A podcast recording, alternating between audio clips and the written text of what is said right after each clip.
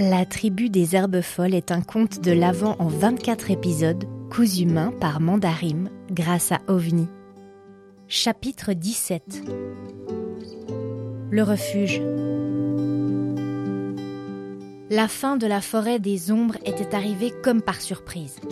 L'instant d'avant, les enfants marchaient presque à l'aveugle sous le couvert des arbres et dans les brumes qui formaient une véritable purée de pois, puis d'un seul coup, le ciel s'était totalement dégagé en dessus d'eux, bleu glacé, laissant apparaître les montagnes enneigées et le col, tandis que derrière elles le brouillard qui recouvrait tout faisait comme un lac cotonneux sur la rive duquel elle se trouvait. C'était époustouflant.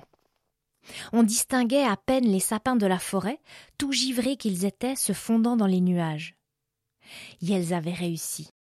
La traversée de la forêt avait été longue et périlleuse, mais elle était à présent derrière, laissant place à un soleil éclatant et à l'espoir d'arriver bientôt à leur destination. Les cœurs étaient à nouveau gonflés à bloc, et après un deuxième petit ravitaillement en chocolat et thé chaud, toute l'équipe était repartie. Le sentier tournait en un virage sec et raide juste avant l'arrivée au col ce qui faisait que c'était toujours une surprise de tomber sur le refuge. On avait beau savoir qu'il était là, il avait cette faculté toute spéciale d'apparaître presque comme par magie.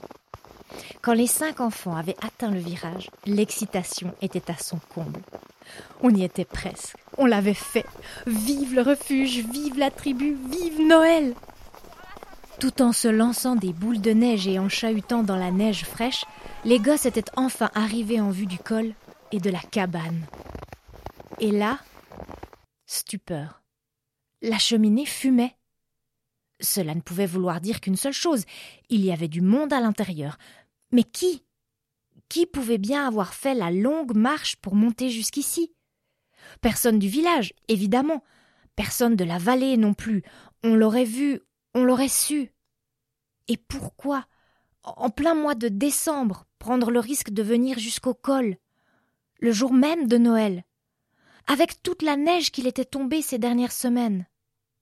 Quelle idée saugrenue avait bien pu germer dans la caboche d'un alpiniste inconscient pour vouloir entamer une telle épopée. Tous les membres de la tribu s'étaient figés en remarquant la fumée. Tous, sauf Till, tout à la joie d'être arrivé, tout au soulagement d'avoir dépassé la forêt, lui s'était littéralement précipité sur le refuge, peinant pour faire les derniers mètres dans la poudreuse, poussant des cris de joie et riant aux éclats. Puis lui aussi s'était arrêté net. Par les volets ouverts, il venait d'apercevoir des silhouettes bouger dans la cabane. Les ombres.